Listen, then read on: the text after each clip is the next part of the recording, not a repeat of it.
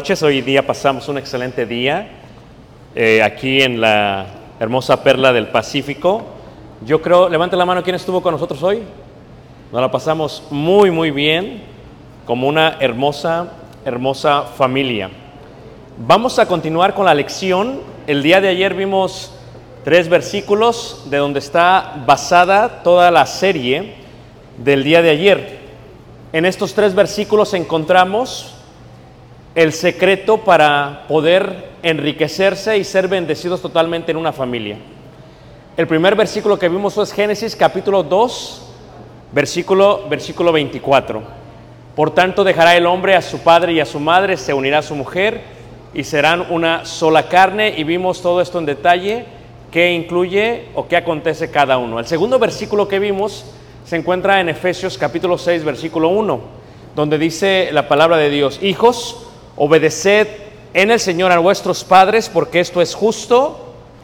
Honra a tu padre y a tu madre, que es el primer mandamiento con promesa, para que te vaya bien y seas de larga vida sobre la tierra. Fue el segundo versículo que vimos y entendimos los mandamientos para los hijos, entendimos también cuál es la idea de la obediencia, se conforma en qué, quiénes deben de estar haciendo esto en obediencia a quiénes, vimos todo esto en detalle.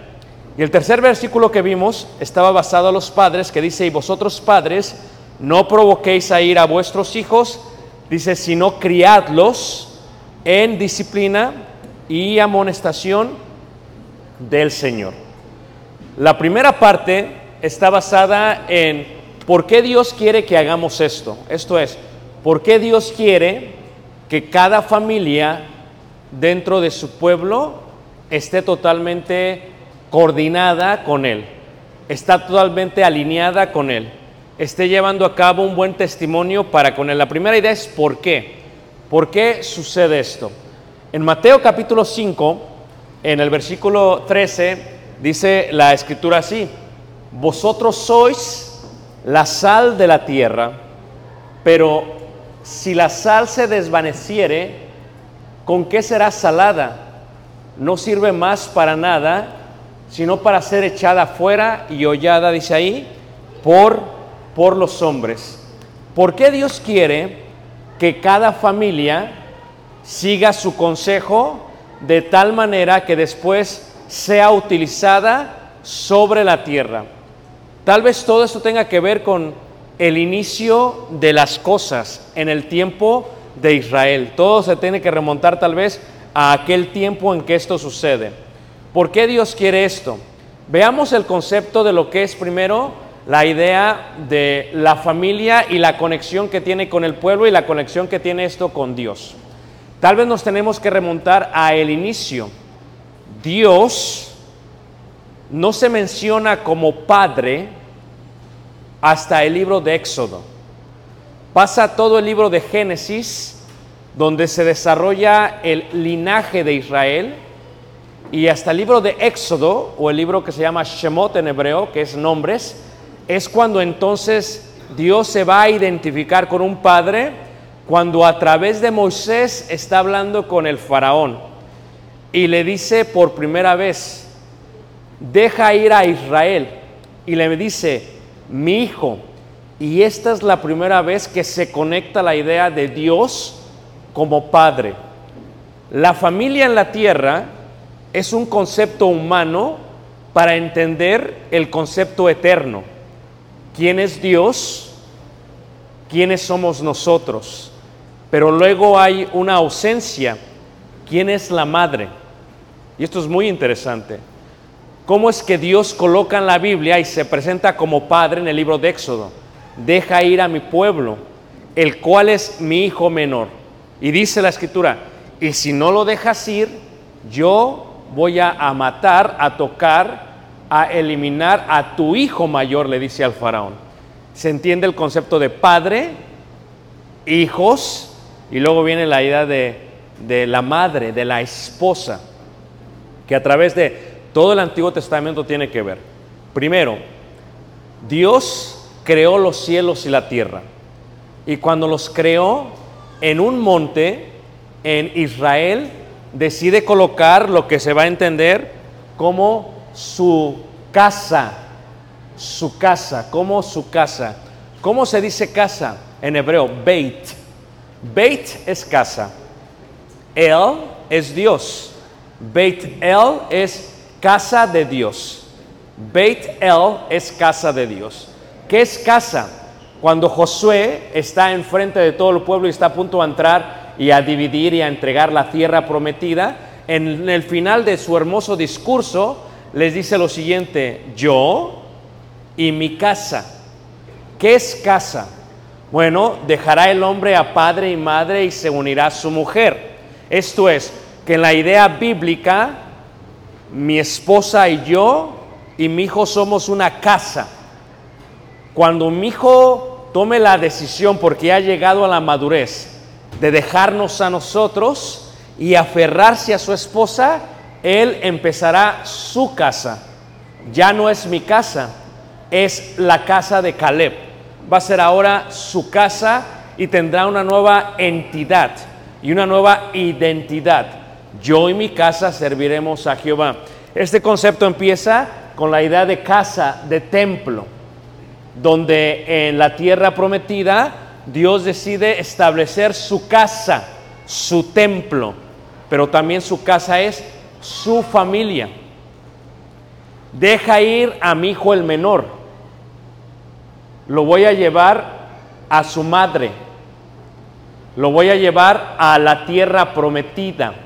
Lo voy a llevar a la tierra donde fluye leche y qué? Y miel. ¿Por qué? Porque la madre es la que provee para los hijos leche y miel. La madre es la que provee a los hijos leche y miel. ¿Por qué? Porque la madre provee para los hijos la nutrición necesaria cuando se es bebé. Esto es el pecho, esto es la leche.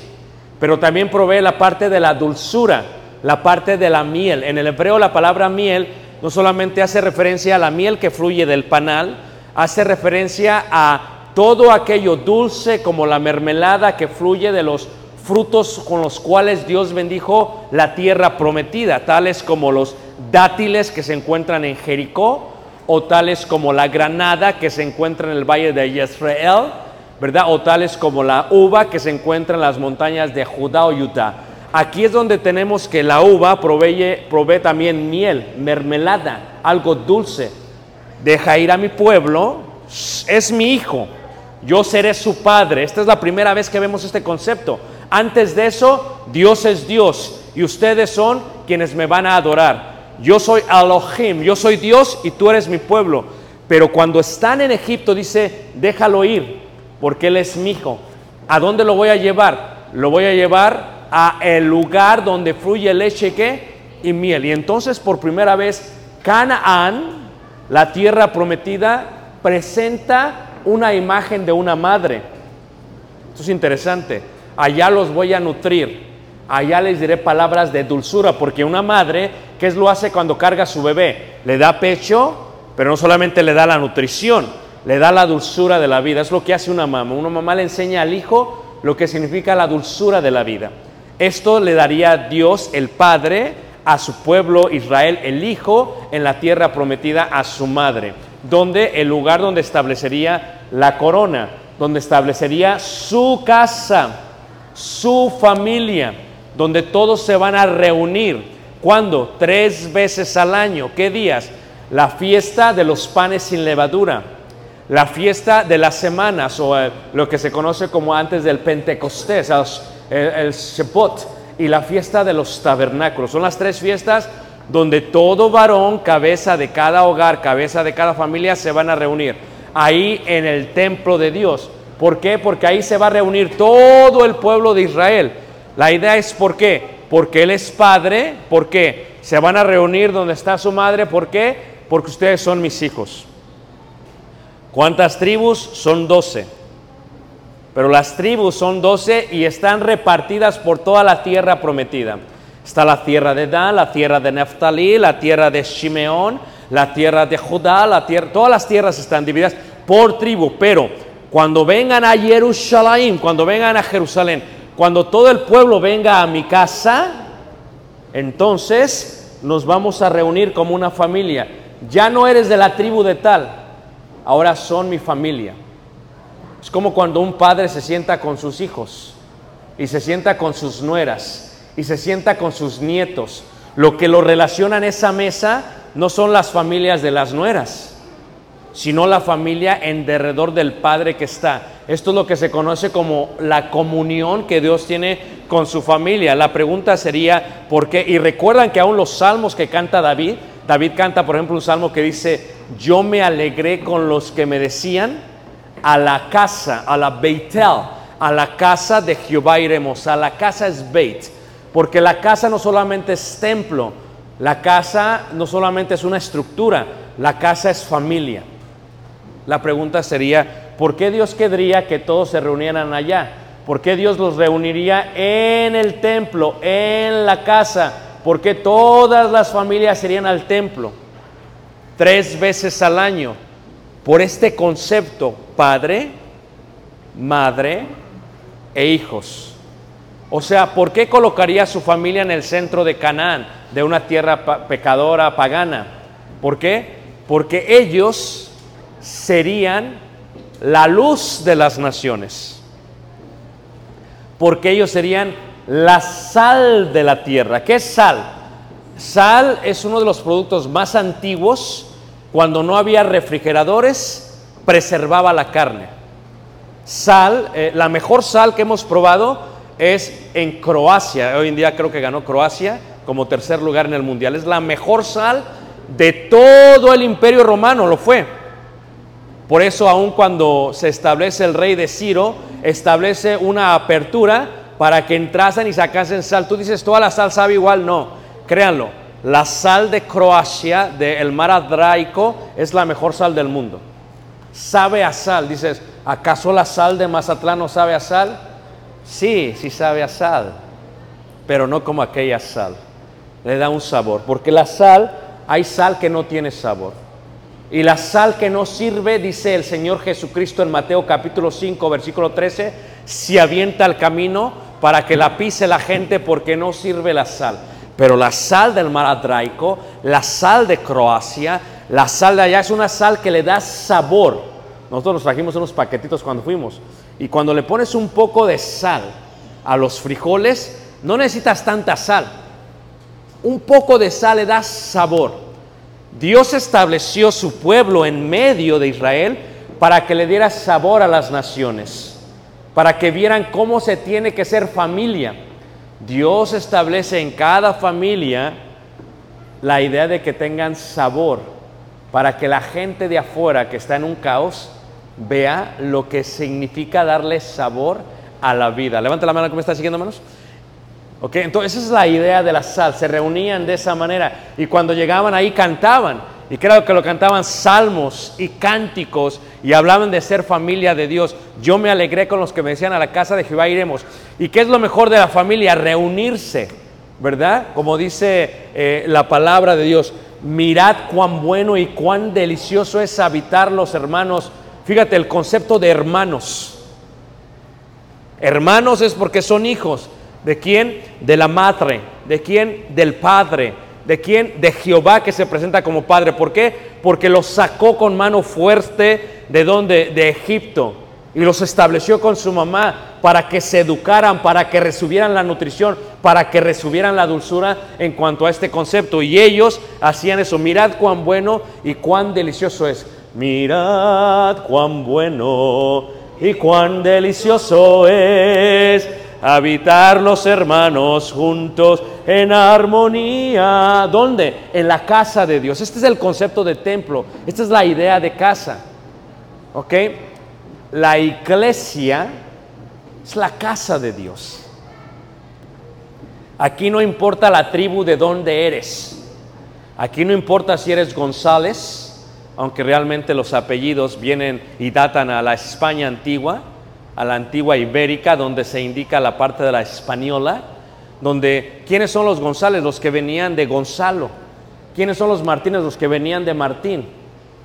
O sea, de ahí vienen los apellidos realmente. Pero aquí no importa qué eres. Si eres Salazar, no importa. Si eres Estrada, hermano, no importa. Porque aquí no importa qué apellido eres, de dónde eres, de dónde vienes. Aquí somos la familia de Dios, la casa de Dios. ¿Para qué se establece la idea de la iglesia? Para que como se estableció Jerusalén, le dé sal a toda, a toda la tierra del mundo. La corona totalmente de qué? De Israel. ¿Por qué? Para que las naciones vieran cómo tenían que ser, cómo tenían que establecerse. Por eso se entiende Efesios 2, versículo 19, dice la escritura, dice, así que ya no sois extranjeros ni advenedizos, sino conciudadanos de los santos, ahí está la parte, y miembros de la, ¿qué? de la familia de Dios. Voy a ver un poquito más de esto en la parte final de la primera lección. Pero, pero miembros de la familia de Dios. ¿Qué indica esto? Que tú, si no vienes de una familia, porque cuando damos consejería matrimonial, una de las primeras cosas que nos damos cuenta que se analiza, que se evalúa en una familia, eh, lo que evaluamos primero es eh, si es una familia que, que- que- es tóxica, ¿ok? Si es una fa- familia caótica, si es una familia eh, desorganizada, ese es el primer punto. ¿Cómo lo hacemos? A través de los tres versículos. Número uno, los padres son padres, son responsables, son leales, aman, disciplinan, no están exponiendo ni exasperando, ni tampoco están eh, de alguna otra exponiendo a los hijos a ira. Es el primer concepto. La otra parte es, el padre es hombre, o sea, no hablo del concepto del sexo masculino, hablo de que es varón, o sea, es un hombre que ve por su casa, es un hombre que ama a su mujer, es un hombre que provee para sus hijos, es lo que empezamos a ver primero, es la parte técnica. La madre es una mujer que se preocupa en la parte estética de la vida, o es una mujer que realmente le ha dado a sus hijos la leche y la qué, y la miel. Porque ¿quién le enseña a los hijos la dulzura de la vida? La madre. Y si la madre está amargada, si la madre no es cariñosa, si la madre no acaricia a sus hijos como los acariciaba cuando eran bebés, si la madre no lo ama y lo va dejando poco a poco para que cuando llegue la próxima persona que será el cónyuge los deje ir, si la madre no hace eso, entonces vemos un ambiente, una familia tóxica, desordenada y esa familia va a criar hijos, como dicen ahí, va a ser los mal criados. O sea, mal disciplinados. Y entonces cuando eso sucede, ¿qué tenemos? Hijos rebeldes, hijos que no son obedientes, hijos que no dan honra. ¿Por qué? Porque tenemos padres alcahuetes y empiezas a ver que es una familia que está mal. Y si esa familia que está mal es parte de la iglesia y esa familia, hay otra familia que está igual y hay cinco o ocho familias que están igual, cuando viene alguien a la iglesia, la primera pregunta que se hace, ¿será este un buen árbol para arrimarme que dé muy buena sombra? Se preguntará, ¿qué tipo de sal es? ¿Es la sal de Mazatlán o es la sal de Croacia? Esto es, estos son aquellos que dicen ser hijos del Altísimo, pero veamos cómo sus familias no están funcionando bien. Y entonces la sal deja de ser sal. La iglesia pierde su valor. Y el Señor Jesucristo es vituperiado una vez más por el testimonio de la familia. Y empezamos a conectar todas las cosas. Aquí, nosotros somos miembros de la familia de Dios. Miembros de la familia de Dios. Entonces, ustedes son más importantes que mi familia Barrera. Porque cuando Jesucristo estaba hablando con los discípulos, vino María y tocó la puerta, al parecer, con sus hermanos. Y dice, llámale a mi hijo. Y vinieron, le dijeron a Jesús, te habla tu madre y te hablan tus hermanos. ¿Y qué dice Jesús? No, no, no, no. Mi madre y mis hermanos son aquellos que hacen la voluntad de qué? De, de, de mi padre. Que fíjate cómo conecta padre. O sea, para que haya una buena familia en el concepto de iglesia, tiene que haber una obediencia. Aquí no importa si Caleb es mi hijo, sino que importa que él sea hijo de Dios. Y cuando me encuentro en problemas difíciles, no debería de haber un conflicto de intereses. ¿Me están siguiendo todos hermanos? Él debería recibir el mismo trato que el hijo del hermano, que Jonatán, que el hijo del hermano de Abdiel. O sea, esta parte no puede, porque la familia tiene un valor eh, más importante. Ok, ahora, entendamos la parte de casa una vez más. El significado casa es algo muy importante en la Biblia. Por ejemplo, van a darse cuenta que dice Bethesda, Bethania, Belén, Bethsaida. ¿Ok?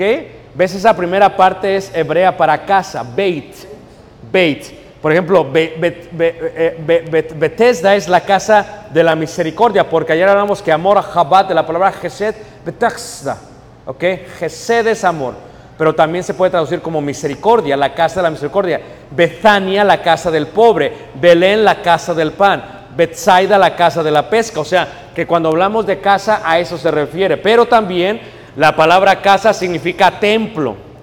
Por eso hay veces que a la casa de Dios se le llama templo. ¿Por qué? Porque el templo es el lugar donde se tiene comunión con Dios. ¿Qué es lo especial de ser hijos y de no ser hijos? ¿Qué es lo especial de ser hijos y de no ser hijos? ¿Verdad? Eh, el hermano tiene dos hijas, me decía ayer. ¿Cierto? Y, una, y ayer viene una hija, ahora viene otra hija. Entonces, si de pronto llega su hija a mi casa, le voy a decir, no, espérate, o sea, con todo el respeto que me mereces, o sea, re- regrésate a tu casa. O sea, esta no es tu qué, tu casa. Si Caleb lo dejo aquí en Culiacán, al ranchito, y va a la casa del, her- lo voy a dejar aquí, y, y- y va a la casa, y va a la casa del hermano, ¿ok? ¿Qué es lo que pasa? Va a tener comunión con ellos. Esa es la idea de casa, de templo. Casa, por eso Dios los reunía. ¿Qué espera un padre de sus hijos? Que se reúnan. ¿Cuál es el anhelo más grande de un padre antes de morir? Que todos sus hijos se reúnan. Y que estando en la cama, y tal vez no pueda verlos, pero pueda oírlos, estén todos reunidos. No que se estén peleando por la herencia, ¿verdad que no? Que estén reunidos en comunión, porque lo que los unió es su Padre. ¿Qué unía al pueblo de Israel? Su Padre que los había sacado de Egipto. Esa es la idea de Padre, pero también Padre eh, o, o- casa es que es familia. o linaje. Por eso en la Biblia dice ahí en segundo libro de Samuel capítulo 7 versículo 11 dice, desde el día en que puse jueces sobre mi pueblo Israel y a ti le daré descanso de todos sus enemigos, asimismo Jehová te hace saber que él te hará que casa. No está hablando de la construcción de un edificio, está hablando de familia. Porque ¿con quién está hablando en el libro de Samuel? Con el linaje de Judá. ¿Con quién? Con la idea de David. ¿Con quién? Con el, el- mensaje de lo que sería Salomón, el que edificaría la casa. Pero la casa no es un templo solamente, la casa sobre todo es que familia. Y para que alguien nazca debe de haber intimidad física. Para que el, hombre le coloque a la mujer la, la semilla. La palabra simiente en el griego es sperm, que luego se translitera como esperma. Es la semilla, la simiente. Y cuando el padre le pone la simiente a la madre, se coloca en la madre y la madre empieza a formar dentro de sí aquel ser humano que ha de crecer. Y cuando nace ese niño o niña, es lo que forma la idea de la familia. Tú y yo fuimos engendrados por Dios dentro de una madre. Y nacimos de nuevo, porque todos nacemos de nuevo. Es más, en Estados Unidos se permite que el padre pueda ver el nacimiento de sus hijos. Fíjate cómo dice ahí la palabra de Dios en primera carta de Juan, en el capítulo 5 dice ahí la palabra de Dios, primera carta de Juan, en el capítulo 5 habla acerca de engendrar. Y el concepto y el contexto del apóstol Juan es engendrar. ¿Y dónde escribe esta carta? En Éfeso. Dice ahí en la primera carta de Juan, en el capítulo 5, dice así la palabra de Dios. Fíjate cómo dice ahí, 5 versículo 1. Todo aquel que cree que Jesús es el Cristo es nacido de Dios. El contexto es el nacimiento. Dice, y todo aquel que le ama, al que le engendró, ama también al que ha sido que engendrado que por él. Está hablando de nacimiento. Levante la mano, ¿quién es mamá aquí, hermanos? ¿Quién es madre o qué? Yo he dicho esto, ¿usted tiene más de un hijo, hermana? Cuatro. Tengo entendido que cuando el hijo nace, le destroza el cuerpo a la mujer. Extiende huesos de tal manera, es increíble y que hay un gran dolor. Amén, hermana.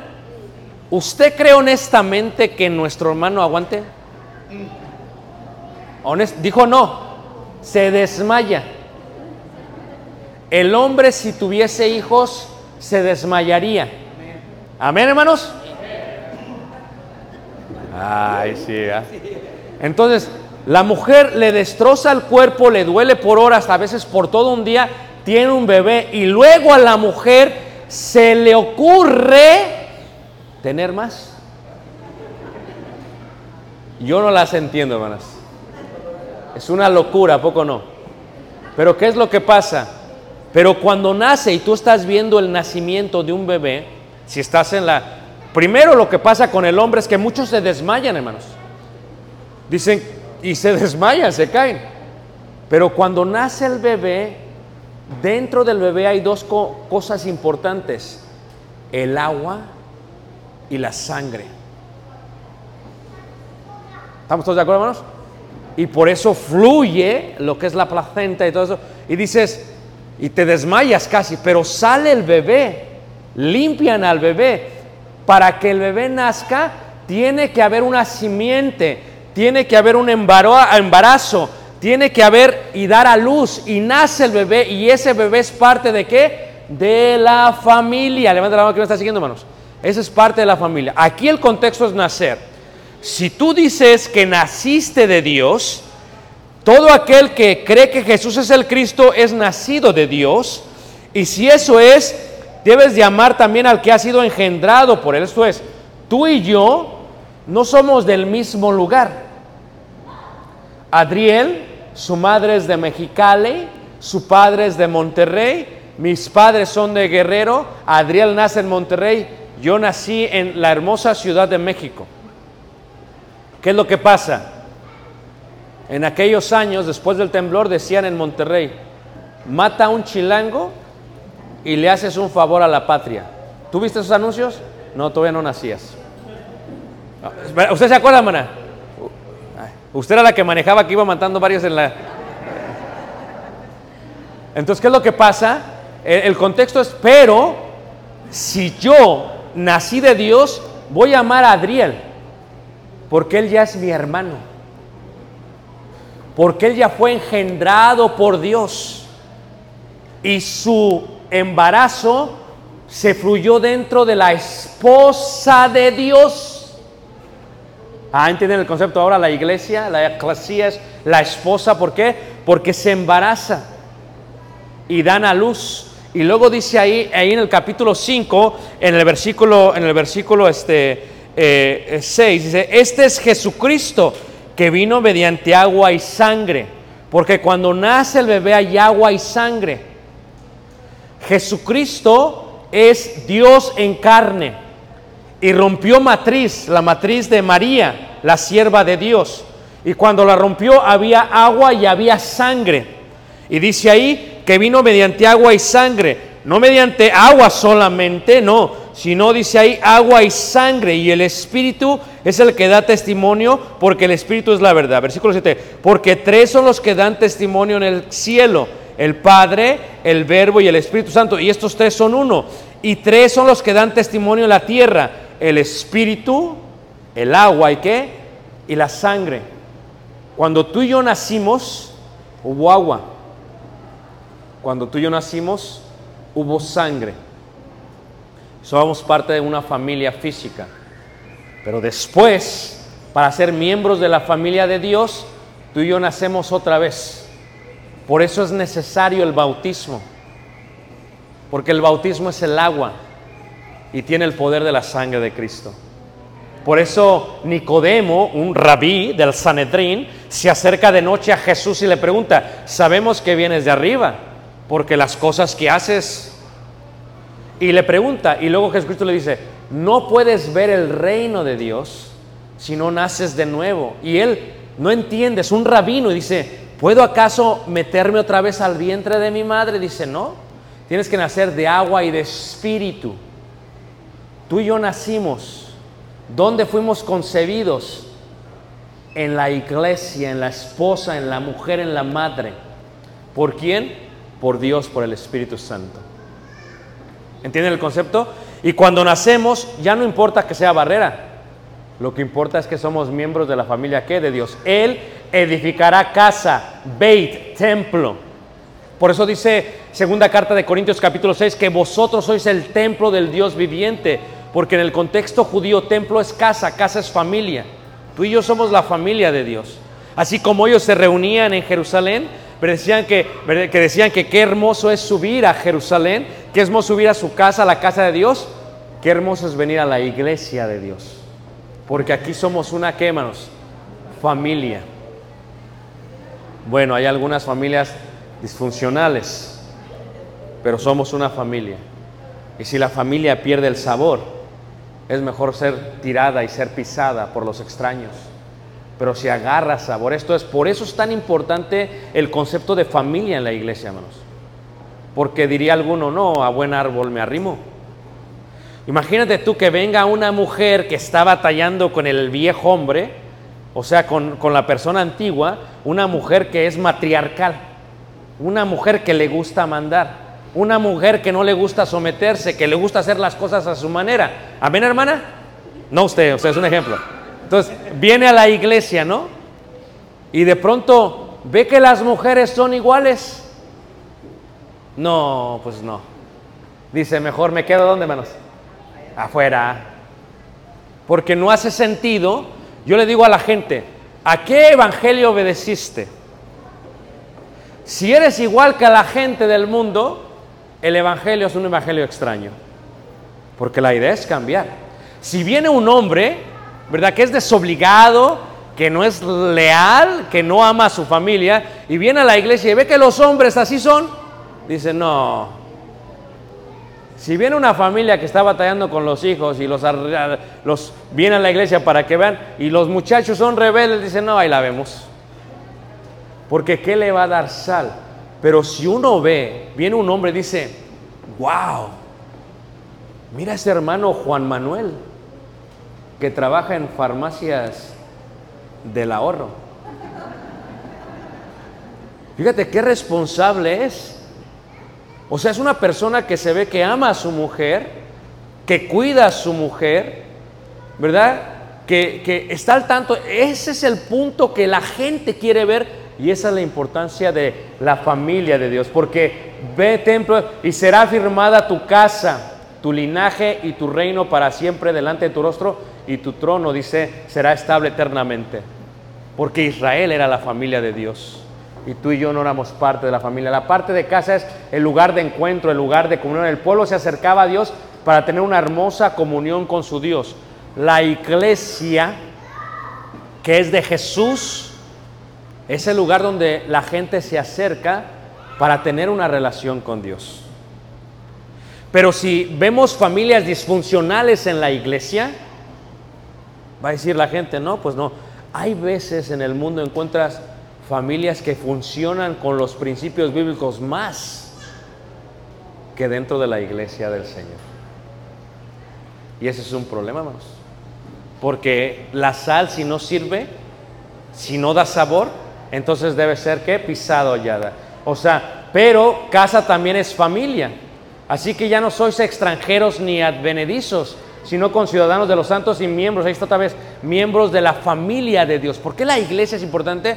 Porque somos miembros de la familia de Dios. El concepto de esto tiene que ver con ello. Ciertamente el bien y la misericordia me seguirán todos los días de mi vida y en la casa de Jehová moraré. ¿Por qué? Por largos días. David era un amante de la alabanza. No ha existido en la historia de la humanidad alguien como David en cuanto a la alabanza. Es más, sus cánticos han estado con nosotros tres mil años. Y se cantan no solamente hasta el día de hoy en las sinagogas, se cantan aún en la iglesia del Señor. Todos sus cánticos. ¿Por qué? Porque David, por excelencia, hermanos, era un cantor que amaba a Dios. Y David decía, para mí es mejor estar un día en tus atrios que mil quémanos fuera de ellos. ¿Por qué? Porque la iglesia es ese concepto. Pero viene la pregunta, si la casa de Dios es la familia, cuando dice David en el salmista y en la casa de Jehová moraré por largos días, ¿a qué se refiere? ¿Se refiere a lo que entendemos por cielo? ¿O se refiere a iglesia? O sea, si, tú no te gusta pasar tiempo con tu familia, no, pues el cielo no te vas a ver a nada. Si ves el concepto, Dios lo que trata es de reunir a su familia. Maridos, amad vuestras mujeres así como Cristo amó a la iglesia y se entregó a sí mismo por ella. La iglesia es su esposa. ¿Es Jesús un buen esposo, hermanos? La iglesia es su esposa. ¿Con qué concepto? ¿Para qué? Cuando ves Apocalipsis capítulo 22, habla, he aquí el tabernáculo de Dios o templo, la familia. El concepto es que tal vez se refiere al hecho de familia. La casa de Dios, esto es el templo de Dios, esto es la familia de Dios, esto es el linaje vino a ser lo que se conoce el día de hoy como qué, como iglesia. Si ello es así, será hermoso morar en la casa de Dios, no hecha de manos. Por eso la iglesia es importante en el mundo, hermanos. La iglesia es el modelo, es la luz del mundo, es la sal de la tierra. Vosotros sois la luz, dijo Jesús. Vosotros sois la sal, dijo Jesús.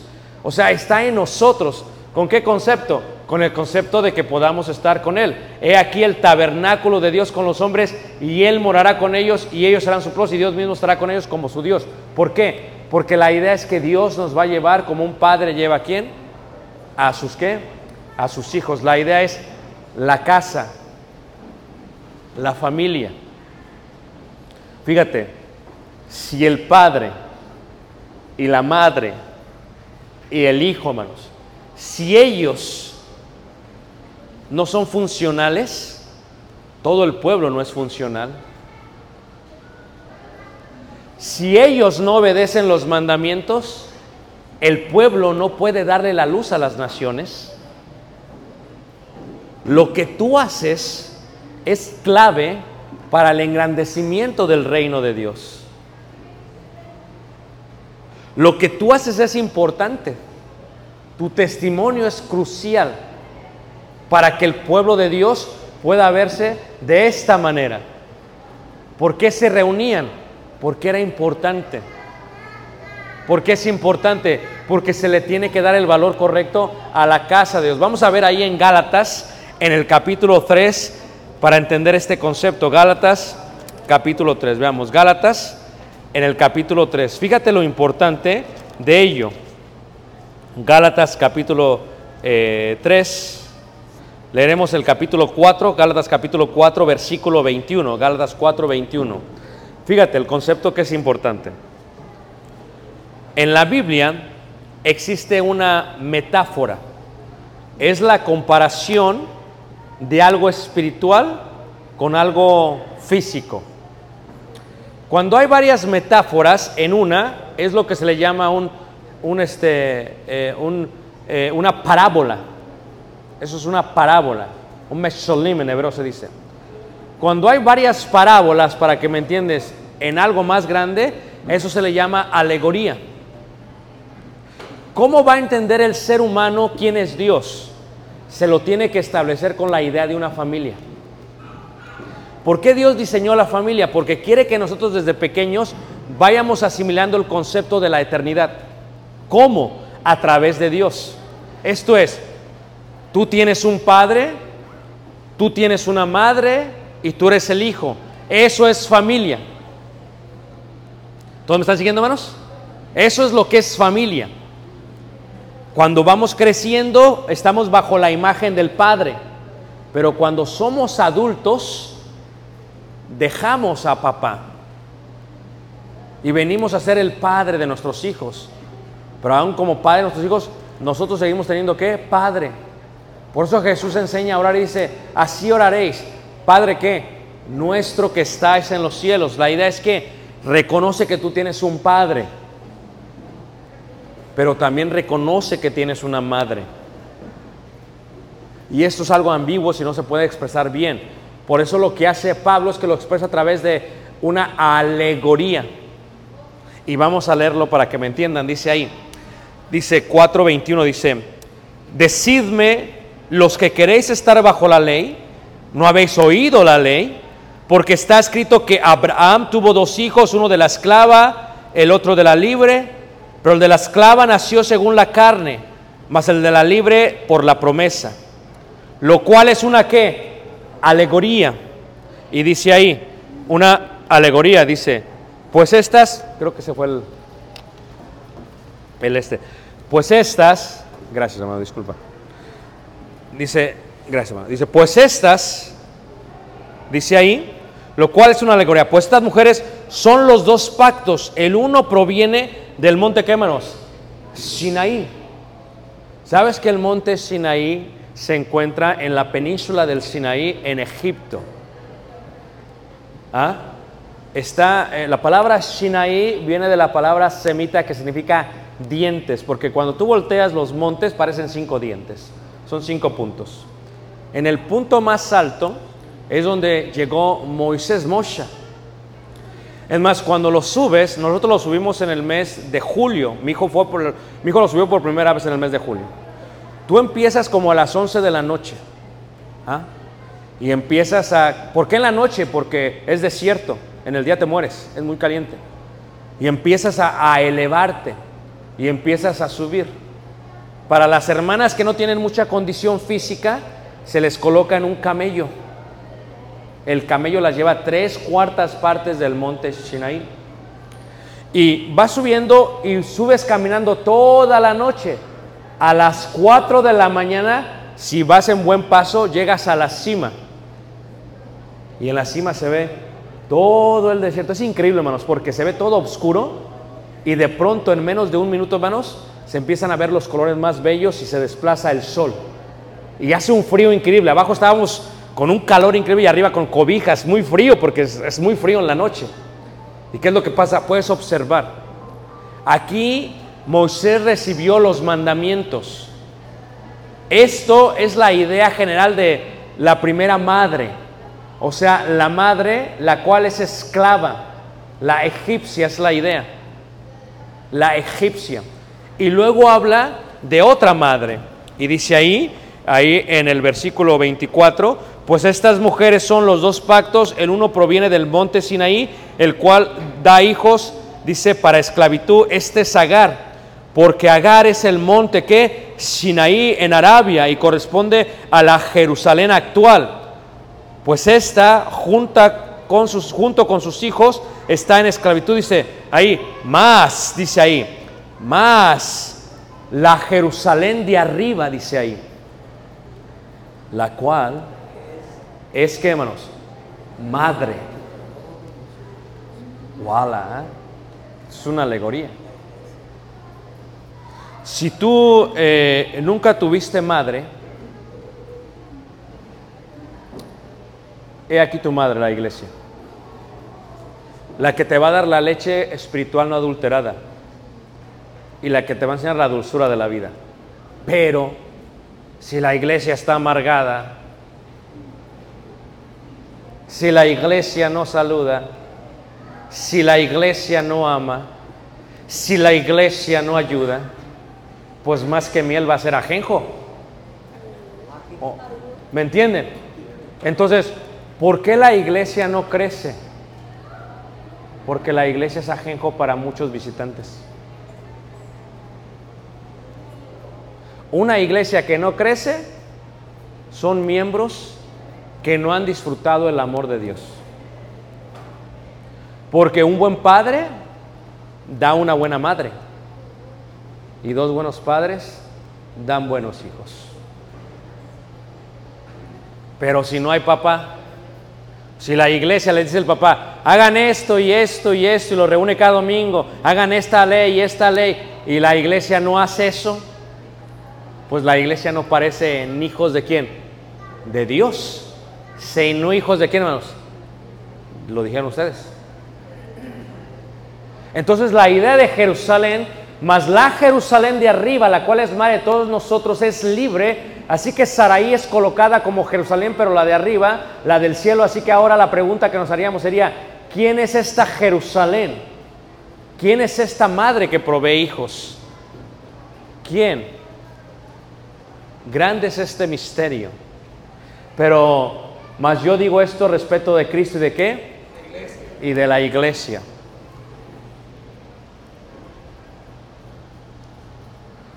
Hay un concepto, el concepto de, de tener hijos. Lo explica Pablo en Efesios, pero lo explico yo de una manera más, más profunda. Yo hablaba de esto en, en Campeche hace dos semanas, o tres semanas creo que era, le decía a los hermanos, tú amas a tus hijos porque son tus hijos, aunque se parezcan a tu suegro. Amén. Sale el niño y dices, ay Dios mío, pero los voy a amar.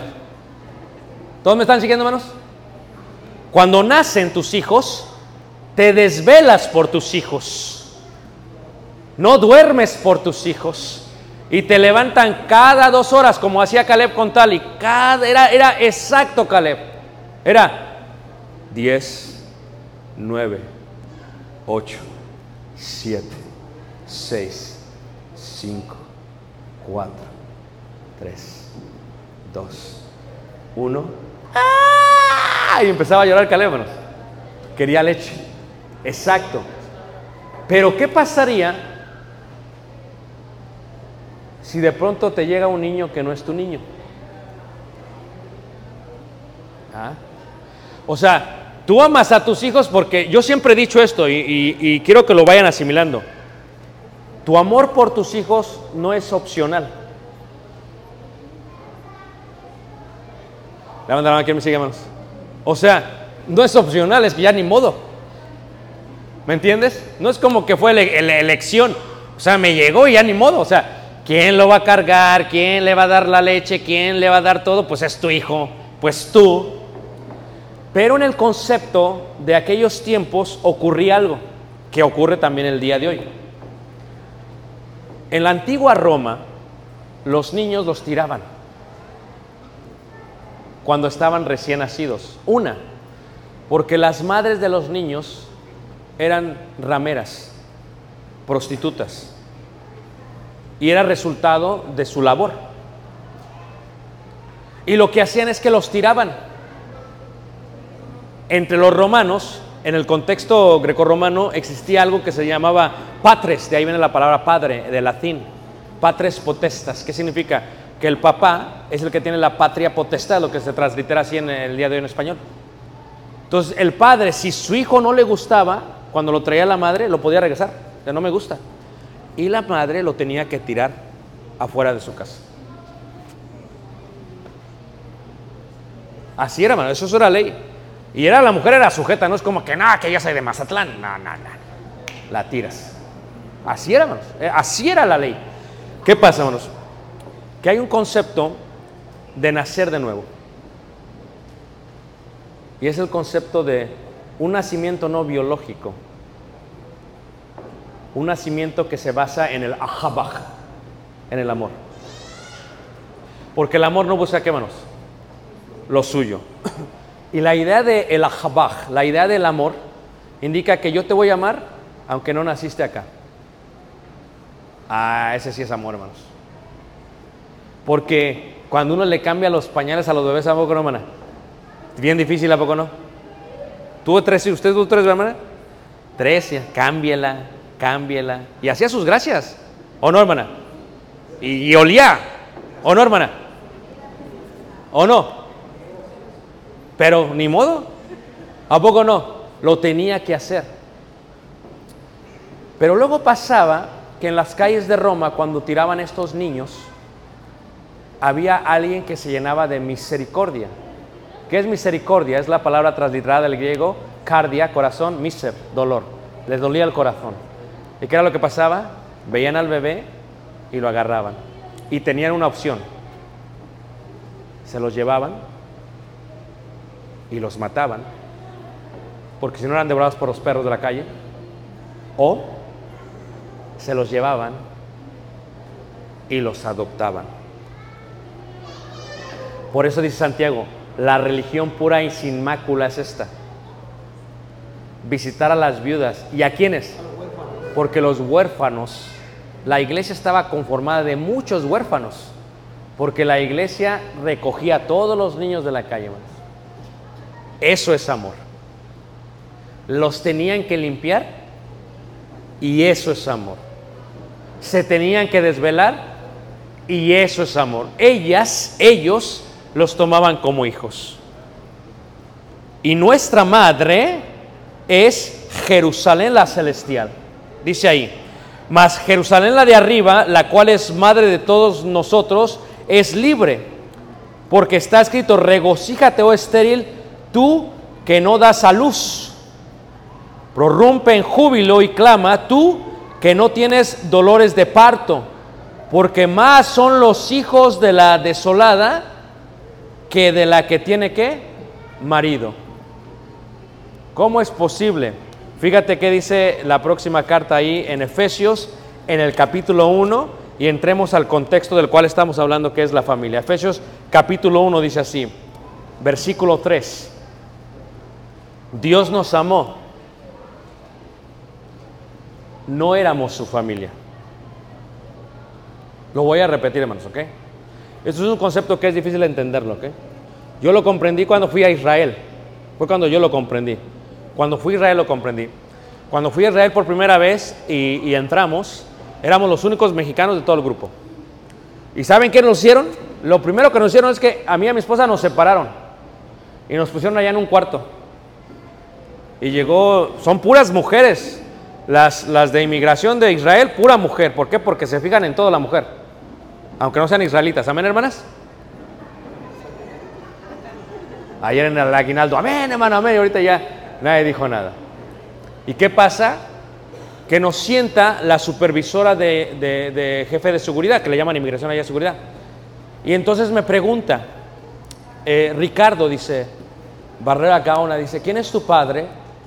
Ah, pues mi papá es tal. ¿Y quién es tu abuelo? Ah, pues mi abuelo es tal. ¿Y quién es tu bisabuelo? Híjole, ahí empecé a dudar, hermanos. Dije, es tal. ¿Y quién es tu tatarabuelo? Ni ustedes saben, hermanos, ¿por qué me ven así? Y luego me dice, ¿pero quién es tu tata- tatarabuelo? Hermanos, se enojó tanto la gente, le dije, es que no sé. Y me grita, dice, ¿acaso tú no sabes de dónde eres? Así me dijo. Dije, bueno, soy de México. Pero fíjate el concepto. Ellos siguen su descendencia hasta Abraham. Tú y yo no sabemos de dónde somos. ¿Te lo pongo mejor? Dime dónde está enterrado tu tatarabuelo. Ni sabes. Ni sabes de dónde eres. Dice la hermana, tengo ojos verdes, soy española. Pss, No. Había una hermana allá del norte del país que decía que era española. Yo soy española, me dice, ¿vosotros no sois? Porque había una comunidad francesa que los trajeron de esclavos. Así que no te hueles. ¿Me entiendes? Pero el concepto este de la adopción es un concepto muy profundo y dice ahí Efesios 1.3 dice, bendito sea el Dios y Padre de nuestro Señor Jesucristo que nos bendijo con toda bendición espiritual en los lugares celestiales en Cristo. Dice, según nos escogió en Él antes de la fundación del mundo, dice, para que fuésemos santos y sin mancha delante de Él. Dice, en amor, habiéndonos predestinado para ser, ahí está, adoptados, ¿qué hermanos? Hijos adoptados. Los judíos eran el pueblo de Dios. Y tú y yo no somos nada. Disculpa que te dé esa mala noticia. Si Jesús no viene, tú y yo estaríamos drogados y borrachos esta noche. Porque estaríamos sin Dios y sin esperanza.